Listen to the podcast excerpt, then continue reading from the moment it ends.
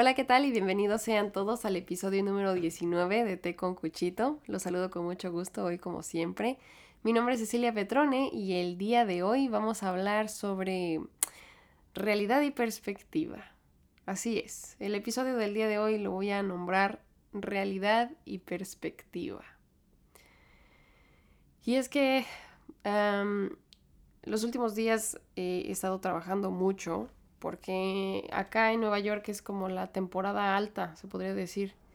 A mucha gente le gusta casarse en octubre, aparentemente, y pues hay muchos eventos y eh, la ciudad ha estado muy activa, entonces ha habido mucho trabajo en todos lados y pues me he esforzado en, poder estar haciendo como un poquito más de dinero, pero por lo mismo eh, me he cansado mucho.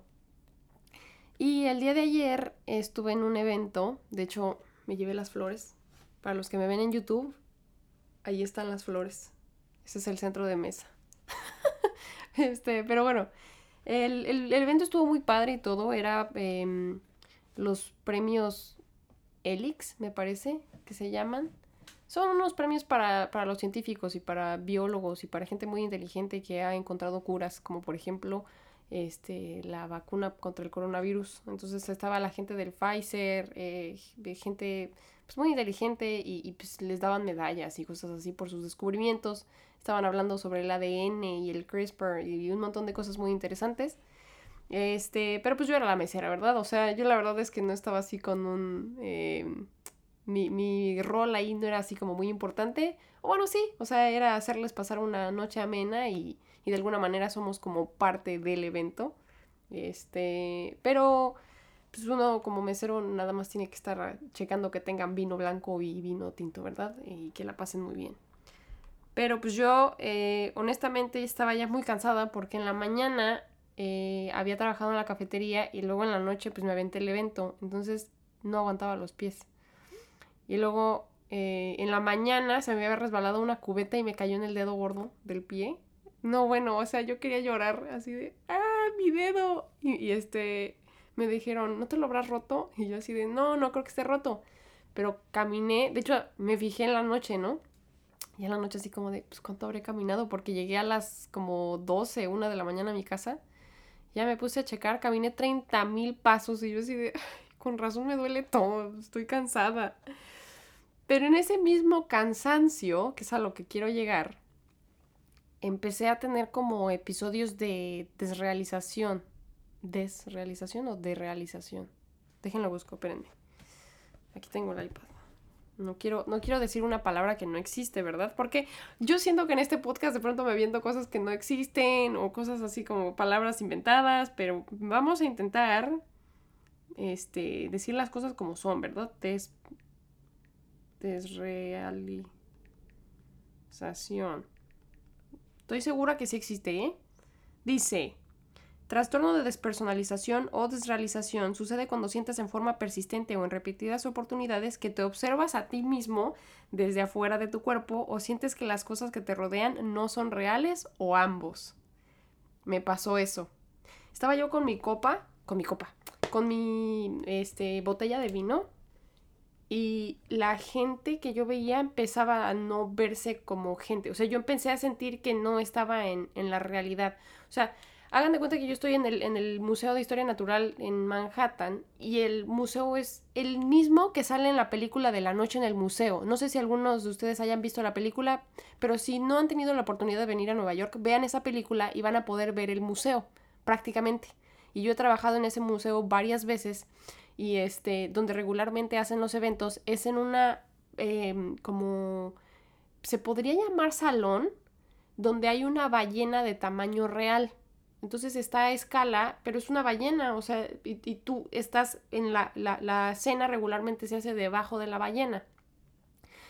Y alrededor hay este, pues agua marina, agua marina, vida marina y delfines, y son como em, recreaciones en tercera dimensión, pero cuando las ves de cerca está padre porque algunos sí son animales de verdad, o sea, es como, ¿cómo se le llama? Como taxidermia, o sea, que son animales que alguna vez estuvieron vivos y ahora están disecados. Bueno, entonces le da esta idea como de que entre que está vivo y no, y, y pues está padre, o sea, es, es, un museo muy bonito, pues.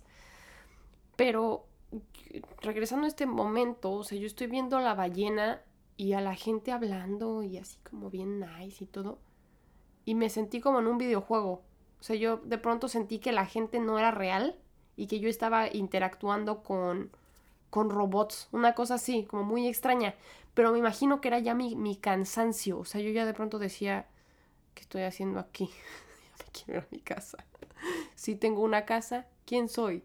¿Dónde? ¿Qué, ¿Qué está pasando? O sea, ¿y si esto es un sueño? O sea, así me sentía yo, ¿no? Y em, ya para cuando se acaba el evento, que nos dicen, ¿se pueden llevar las flores? Uf, bueno, ahí sí, qué robots ni qué nada, ¿no? Las, las flores sí son de verdad. Agarro mis flores y me las llevo.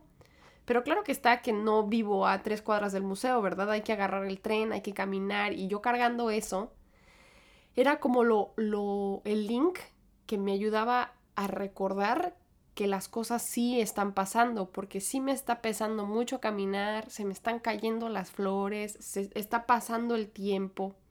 Y yo de alguna manera eso era lo que me, me mantenía pensando, ok, esto está pasando y no es un sueño, ¿no? Pero me puse a meditar sobre esa, esa sensación y ese sentimiento y dije, ok, ¿qué, ¿qué puedo yo aprender sobre estas emociones? Porque de pronto siento que me, que me, mm, que me, me paniquean, me, me sí, no, no, sé, no sé qué palabra utilizar. Llegó un momento en el que me, me, sentía muy abrumada con esa sensación. O sea, en el que no sabes si lo que está pasando está realmente pasando. Y, y, y creo que mucho de lo que agrava ese sentimiento es que pues yo crecí en México, ¿no? Las personas a las que yo conozco, los lugares, los olores, están en otro lado. Y este mundo al que yo llegué, que es Nueva York, a veces solamente existe para mí. Porque para mí Nueva York hace 3, 4 años era una imagen, o era un rompecabezas, o era una película, o era una postal. Era una idea de. Para mí Nueva York solamente existía en el mundo de las ideas. Y de repente estar parado en un lugar que resultaba ser el mundo de las ideas, pero ahora es físico, llega un momento en el que, en el que tengo como un síndrome en el que siento que las cosas no me están pasando.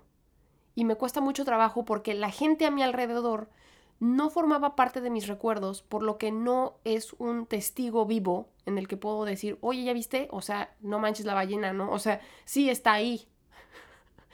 y te das cuenta de que para los demás es incluso monótono y aburrido, es así de, ay, sí, la ballena, ¿no? O sea, como quien, este, no sé, da un evento en, en un rancho, o no sé, para quienes los que somos de México, ¿no? O sea, y me pasó, me pasó porque mis, mis, tengo unos amigos que se fueron a República Dominicana y ellos hablaban de que habían tocado una vaca, ¿no? Y a mí, bueno, o sea, lo de la vaca se me hizo así como de, pues es una vaca, ¿no?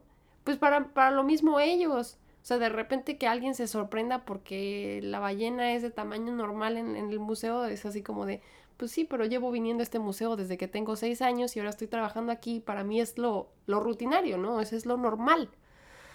Pero para uno llega a ser así como de, es que yo esto lo había visto en las películas nomás, entonces de pronto estarlo viviendo me, me causa shock, sobre todo cuando estoy cansada, ¿no? Y pues opté a hablar. Le hablé a un amigo por teléfono y le dije, oye, me estoy sintiendo así y así. Y me dice, sí, yo te entiendo. O sea, también es que estás trabajando mucho. Y yo ya había sentido eso, pero no lo había podido poner en palabras. O sea, esto que tú estás sintiendo. De hecho, hay gente que dice que se llama síndrome de París y le pasa mucho a los turistas porque este van a París y París es tan similar o tan semejante a lo que ya habían visto en fotos que de pronto estar parados ahí les causa shock y hasta terminan teniendo que ir al psicólogo porque no pueden regresar a su realidad, o sea, ya sienten que están viviendo en un sueño eterno porque lo que les sucedió es vivo de una de una imagen, de algo ficticio. De hecho, ahorita mientras estoy platicando de esto, hay una película que les recomiendo mucho. no pensé que yo iba a llegar a, esta, a esta película. Honestamente tenía yo otras anotaciones que voy a llegar a ellas, pero ahorita que me acabo de acordar de esa película, de verdad véanla, está padrísima. Se llama Room, o sea, cuarto en inglés, y sale la actriz... ay, se me olvidó su nombre. Es la que la hace de la Capitana Marvel. O, o Capitana... No. Sí, Capitana Marvel. Es este... Vamos a ver, espérenme. Room. Movie. Es una película del 2015 y la actriz se llama Brie Larson. Eh, actúa con un niño que se llama Jacob Tremblay.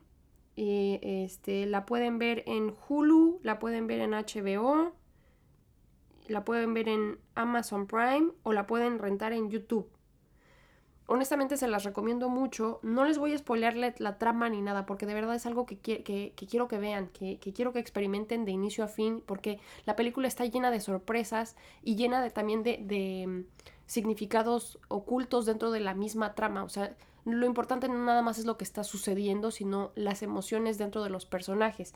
Y esta idea sobre, sobre la ficción y lo que sucede en la televisión y lo que sucede en el plano real está muy bien retratado y visto a través de los ojos de un niño. Entonces, se les recomiendo mucho ahorita que estoy pensando en esto sobre, sobre las perspectivas y la realidad, esta película. Y pues bueno, ahora déjenme, voy a mis anotaciones porque pues, tampoco quiero perder el hilo, ¿verdad? Ok, sí, sí, sí.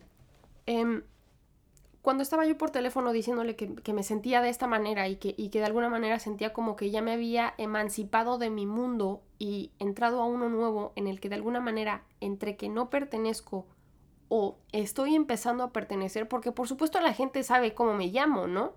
O la gente sabe que estoy ahí. Si yo me equivoco y, y se me cae el vino encima de la, de la científica, va a haber consecuencias. O sea, lo que yo estoy haciendo en este nuevo mundo sí está sucediendo y sí tiene consecuencias. Por ejemplo, les voy a contar algo que me sucedió. Para esta misma compañía, yo soy de las pocas que sabe manejar. Porque en Manhattan casi no tienen coche. No es necesario. Entonces no saben manejar. No tienen coche. Y yo pues sí sé manejar porque en México es necesario. Aprendí a manejar desde los creo que 15, 16 años. Y este, pues me hice de una licencia de manejo. Entonces, eh, manejé a Filadelfia el fin de semana pasado porque fue otro evento, creo que fue una boda judía. Muy interesante, por cierto, la boda judía. Pero bueno, este, y me tocó manejar una van llena de meseros. O sea, íbamos 15 meseros y yo era la que iba manejando. De inicio muy bien, o sea, yo manejé hasta Pensilvania. ¿Pensilvania? Sí, Pensilvania, Filadelfia. Pensilvania es el estado, Filadelfia era la ciudad. Pero bueno, fuimos a Filadelfia y pues temprano yo muy bien. Pero pues pasa el evento y yo ya estaba así como de, ya vámonos, ya vámonos. Este, me mandan primero a mí a la camioneta, voy hecho gasolina y luego sube todos los meseros. Los meseros se tardaron un montón. Y pues ya agarro y me, me voy a la autopista y los meseros empezaron a quedar dormidos. Y yo así de, ay, estaba hacia la carretera, ¿no? Y yo iba a 80. Y de repente iba a 85. Y de repente yo iba así, patinando así en la gano, y así de, uff, voy a llegar bien temprano a Manhattan. Y de repente, se prenden las luces así, uy, uy, uy, yo, maldita sea. Me paró la policía. y ya, las luces, pues claro, eh, las autopistas acá yo no sé por qué son tan oscuras. O sea, es, es muy oscuro. Solamente vas viendo los, las luces de los coches y las líneas de la calle. O sea, para, para, para quienes han manejado en la, en la noche, pues es, o sea, estás como, como caballo, o sea, vas así como al objetivo, al objetivo. Entonces, para cuando veo las luces, yo así de maldita sea, y ya me orillo. Y otra vez, como en las películas, así toca el, tipo así con bigotito y, y, lentes. No les estoy mintiendo, así estaba el tipo, o sea, como policía de las películas. Así el bigote y los lentes, toca así y, se levanta el mesero, el que está como pues, del, otro lado, y baja la ventana, ¿no? Así, bueno, no la baja así, ¿verdad? Yo ya estoy, estoy bien vieja ya. O sea, ¿cómo le hago? Para los que me están viendo en YouTube, le estoy dando vueltas a la... A la... a la ventana. Ya son eléctricas, ¿verdad? Ya más le picas a un botón, no le das vueltas así a la, a la manija. Pero bueno, le baja la ventana Y este, ella me pide, ¿no? Así como de su, su licencia de manejo y su este seguro o no sé qué cosa del, del coche. Este, y ya yo le doy el de este, ¿no? Y me dice, ¿sí sabe por qué la paré? Y yo, no. Eh, pues venías muy rápido y deberías saber por qué te paré. Eh, porque pones en riesgo la vida de todos. Y yo le dije, no, me, me, disculpo, la verdad es que venimos de un evento en Filadelfia y este, yo venía solamente siguiendo el flujo del tráfico.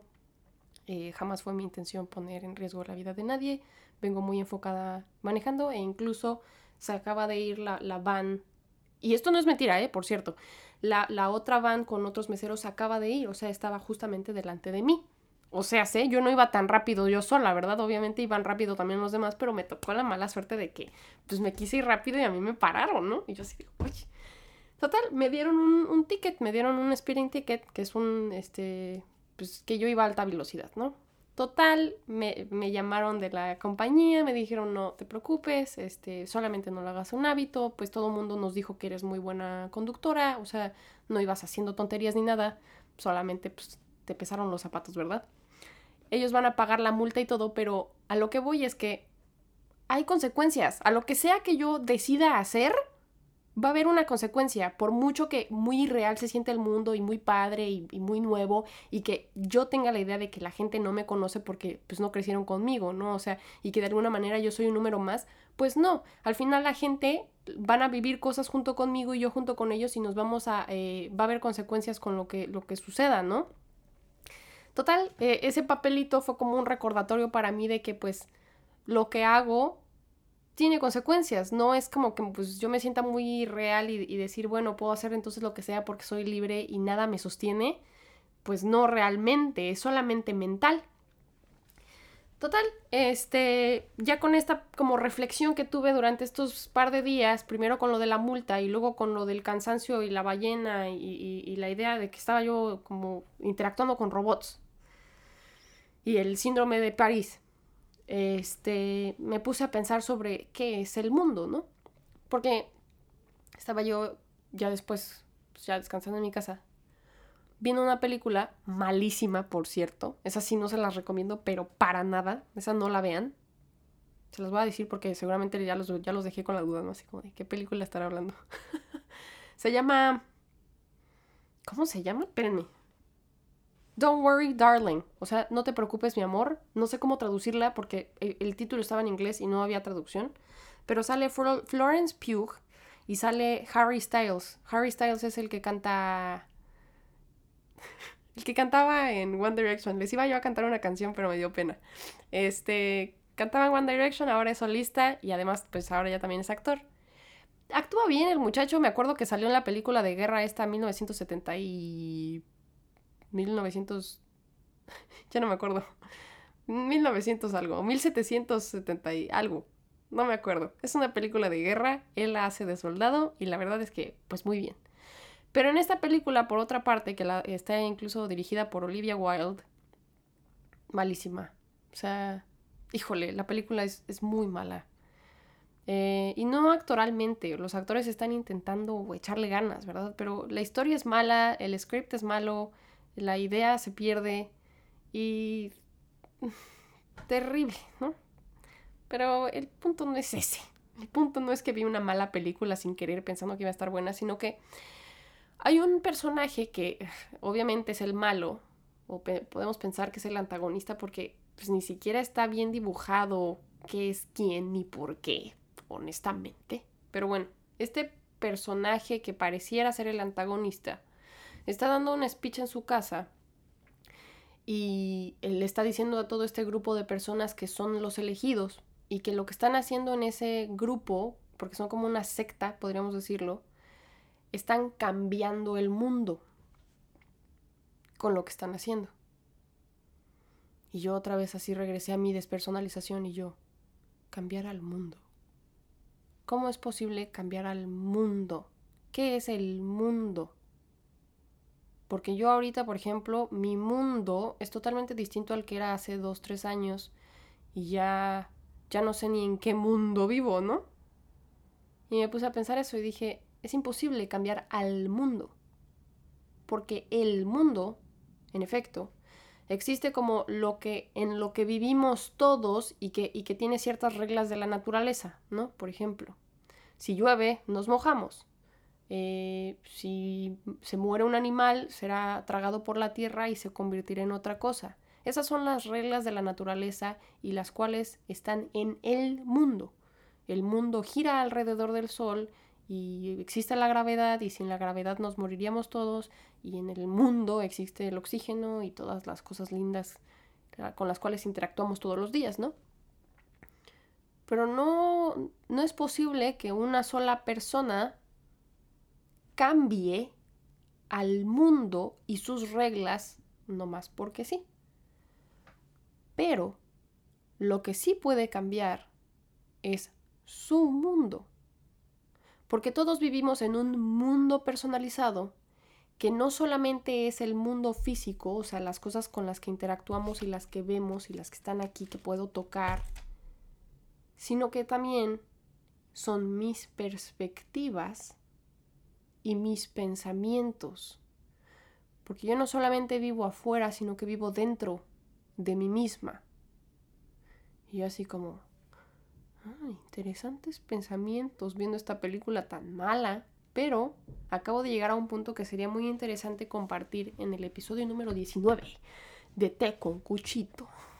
Y que también de alguna manera les puede ayudar a ustedes, y a mí misma también, a vivir una vida más positiva y darnos cuenta de que no tenemos que cambiar al mundo, pero podemos cambiar nuestro mundo sin tener que cambiar las cosas que están sucediendo físicamente a mi alrededor, porque eso lo único que va a hacer es llevarnos a la frustración. Por ejemplo, si yo hubiese estado ayer con la botella de vino y mis pensamientos se hubieran ido a más bien pensar que yo quisiera estar sentada donde están sentados los científicos en lugar de estar donde estoy tomando la botella, porque físicamente no estoy donde me gustaría estar, voy a ser muy desdichada y muy infeliz, ¿verdad? Pero si al contrario, lo que sucede y lo que hago es cambiar mis perspectivas sobre lo que está sucediendo, puedo entonces cambiar mi mundo. Si yo me enfoco en darme cuenta de que estoy siendo parte de un evento televisado en el cual muy pocas personas son parte de, en un espacio que ha sido utilizado para muchas cosas, incluyendo películas, el, el, sentir que estoy tocando una botella fría de vino y que, y que yo soy la que, la que da ese servicio mientras escucho jazz, soy yo también parte del evento y tengo derecho a disfrutarlo. Entonces puedo cambiar esa perspectiva a pensar que el evento no solamente es trabajo, sino que también es una oportunidad para mí de disfrutar, de vivir, de experimentar y de observar. ¿No? Lo mismo sucede con el ticket que me dieron. Esta es la tercera multa que me dan en mi vida, no es la primera. Pero déjenme les cuento cuál fue mi reacción cuando me dieron mi primer ticket o multa. Mi primer multa en este país, yo tenía mi camioneta, porque pues viviendo en el pueblito es necesario, no es como acá que hay bicicleta y transporte público y el camión y el metro y hasta caminando llegas. Allá no, o sea, ya estás en medio del bosque a veces. Entonces es necesario contar con, un medio de transporte. Yo tuve la, facilidad de comprarme un coche, pues manejaba yo de mi casa al restaurante que era donde trabajaba. Y pues lo mismo, ¿no? Este, cuando uno crea cierta rutina, conoces las calles, se te hace fácil, le pisas poquito más, pero pues en Estados Unidos hay mucho control. Honestamente es que pues sí, eh, uno es libre y, te sientes este, en un país con muchas oportunidades, pero al mismo tiempo también es un país muy controlado, lo cual es bueno, honestamente, porque eso de vivir en la anarquía pues, es una mera utopía. Necesitamos de, de, las reglas y el control para poder vivir en esta armonía, ¿no? Porque pues no podemos vivir en el caos, honestamente. Hay que, hay que mantenernos en esta idea y en este régimen de que pues lo que hago puede tener consecuencias y si no me hubiera parado el policía eh, pueden pasar otro tipo de cosas, como por ejemplo lo que me pasó meses después que fue chocar contra un venado. Y yo ya no manejaba tan rápido porque ya sabía que había policías en el área y el miedo de, las de los policías me hacía manejar más lento y eso impidió que yo me hubiera matado eh, contra un venado, ¿no? O sea, entonces honestamente agradezco que existen ese tipo de reglas. Pero bueno, regresando a mi primer multa, yo iba ya manejando muy rápido porque se me estaba haciendo tarde para llegar al restaurante y se me hizo fácil pisarle al, porque estaba yo entre los ranchos y me paró un policía. Cuando me paró el policía, yo hiperventilaba, se me olvidó el inglés, yo no sabía qué estaba pasando, no sabía qué hacer, sentía que me faltaba el aire, el policía me vio así como de, ¿está usted bien?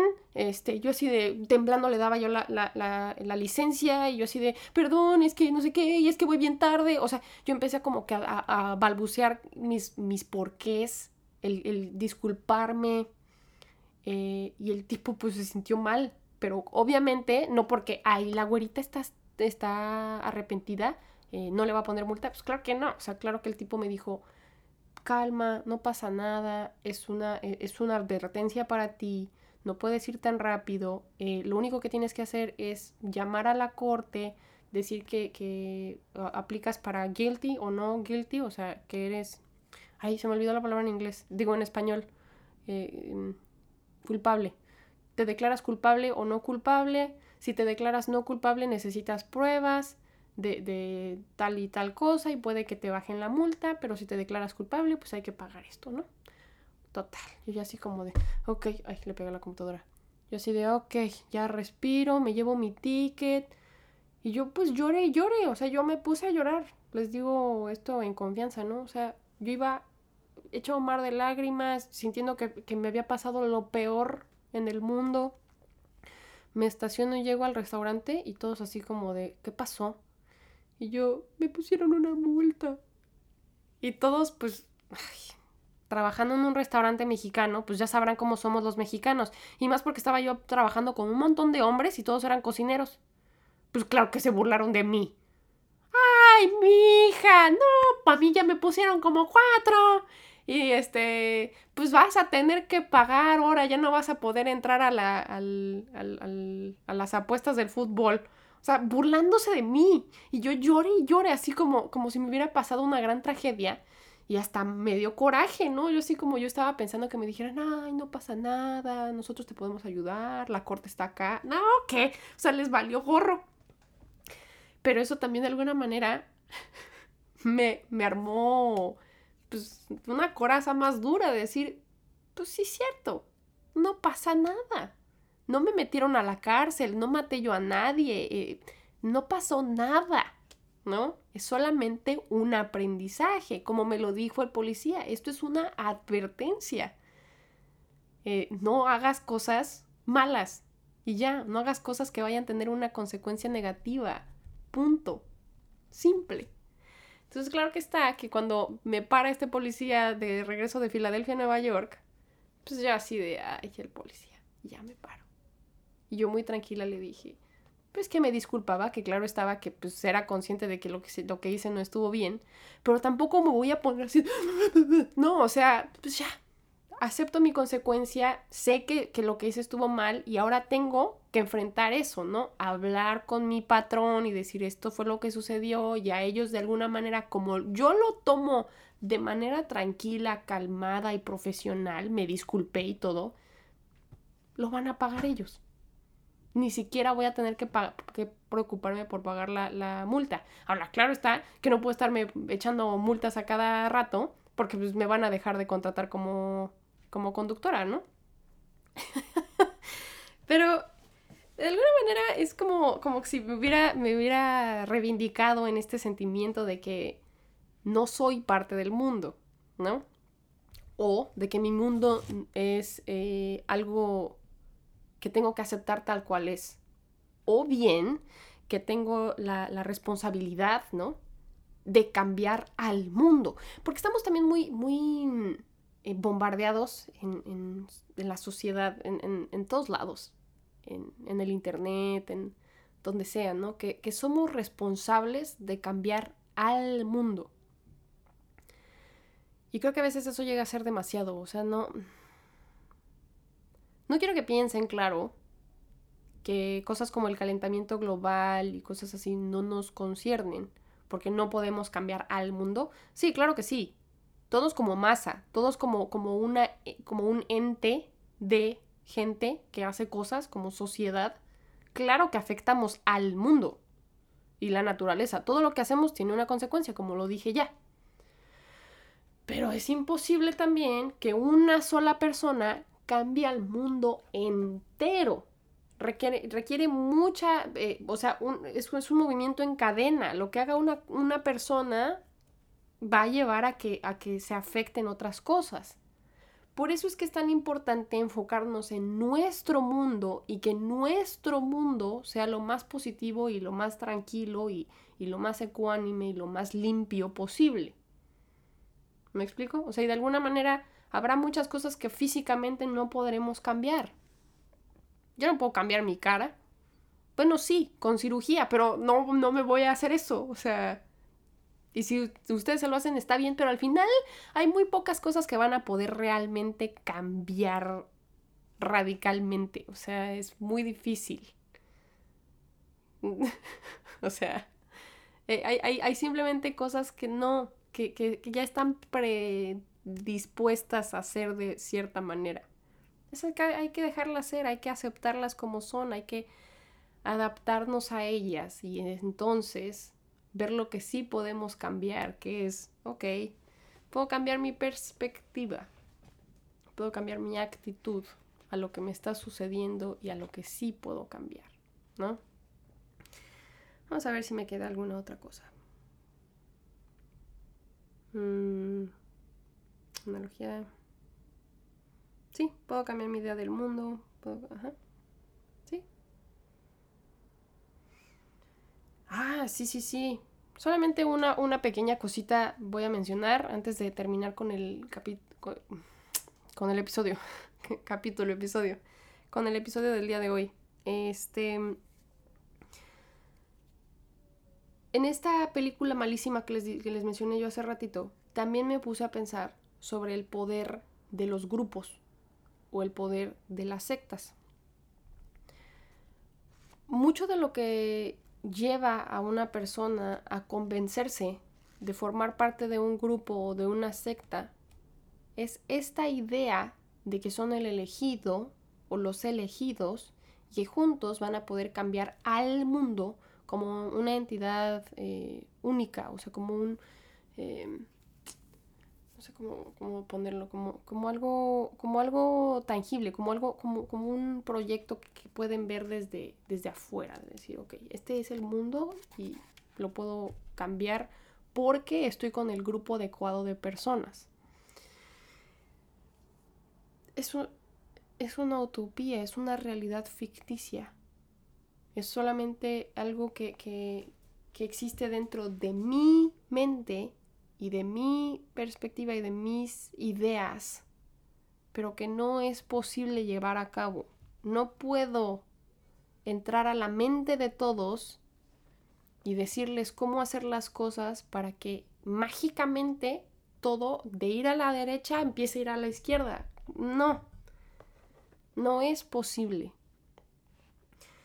Y eso nos va, nos va cuando uno empieza a entrar a esta realidad ficticia, en la que ya nada, no nada más es mi mundo el que está afectado, sino es que estamos afectados como en grupo y todos pertenecemos a ese mini mundo enfermo en el que nos alimentamos con las perspectivas erróneas de cada uno.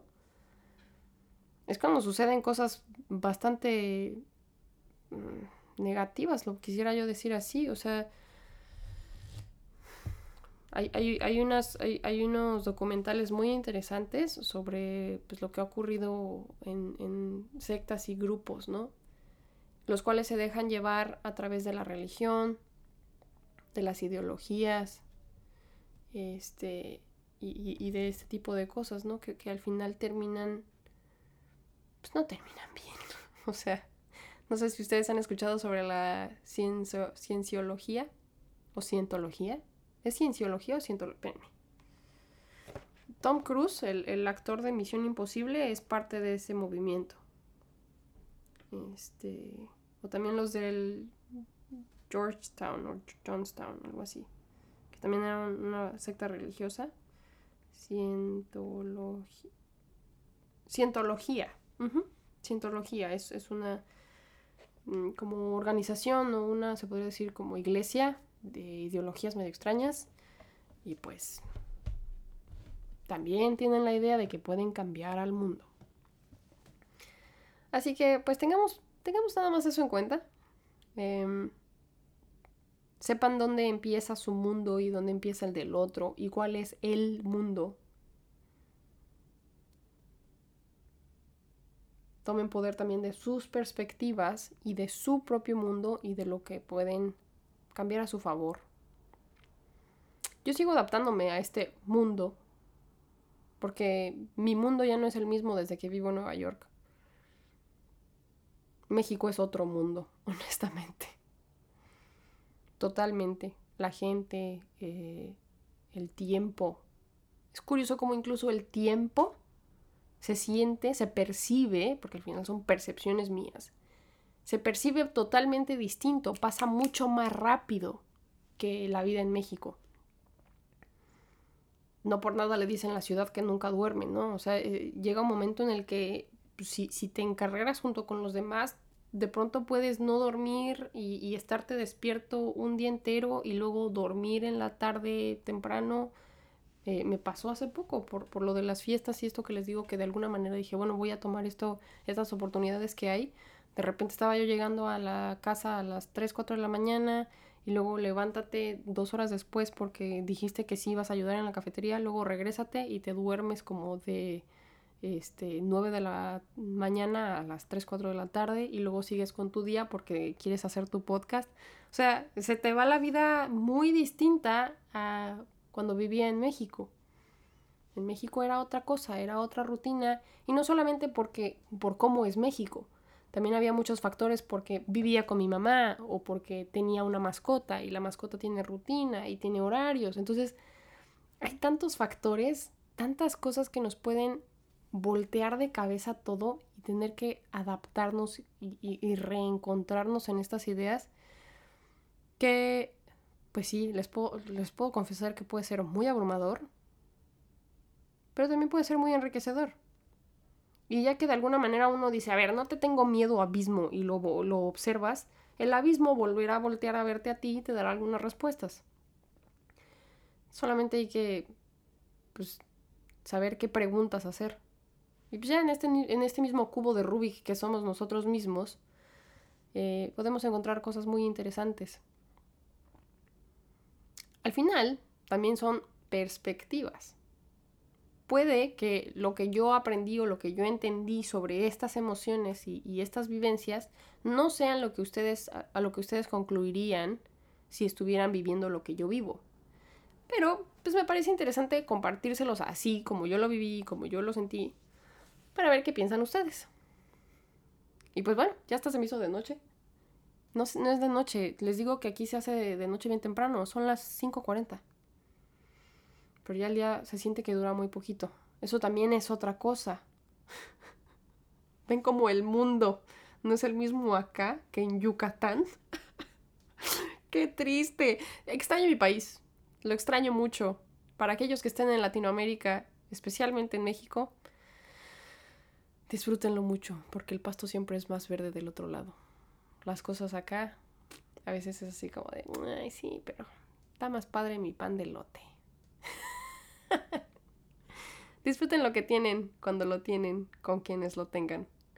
Les mando un abrazo muy fuerte, los quiero mucho hoy y siempre. Y pues nos vemos a la próxima. Esto ha sido el episodio número 19 y me siento muy contenta. Muy contenta de que ya casi llegamos al 20. No puede ser. No puede ser. Qué rápido se me ha pasado el tiempo. Pero bueno, ahí nos vemos. Chao, chao.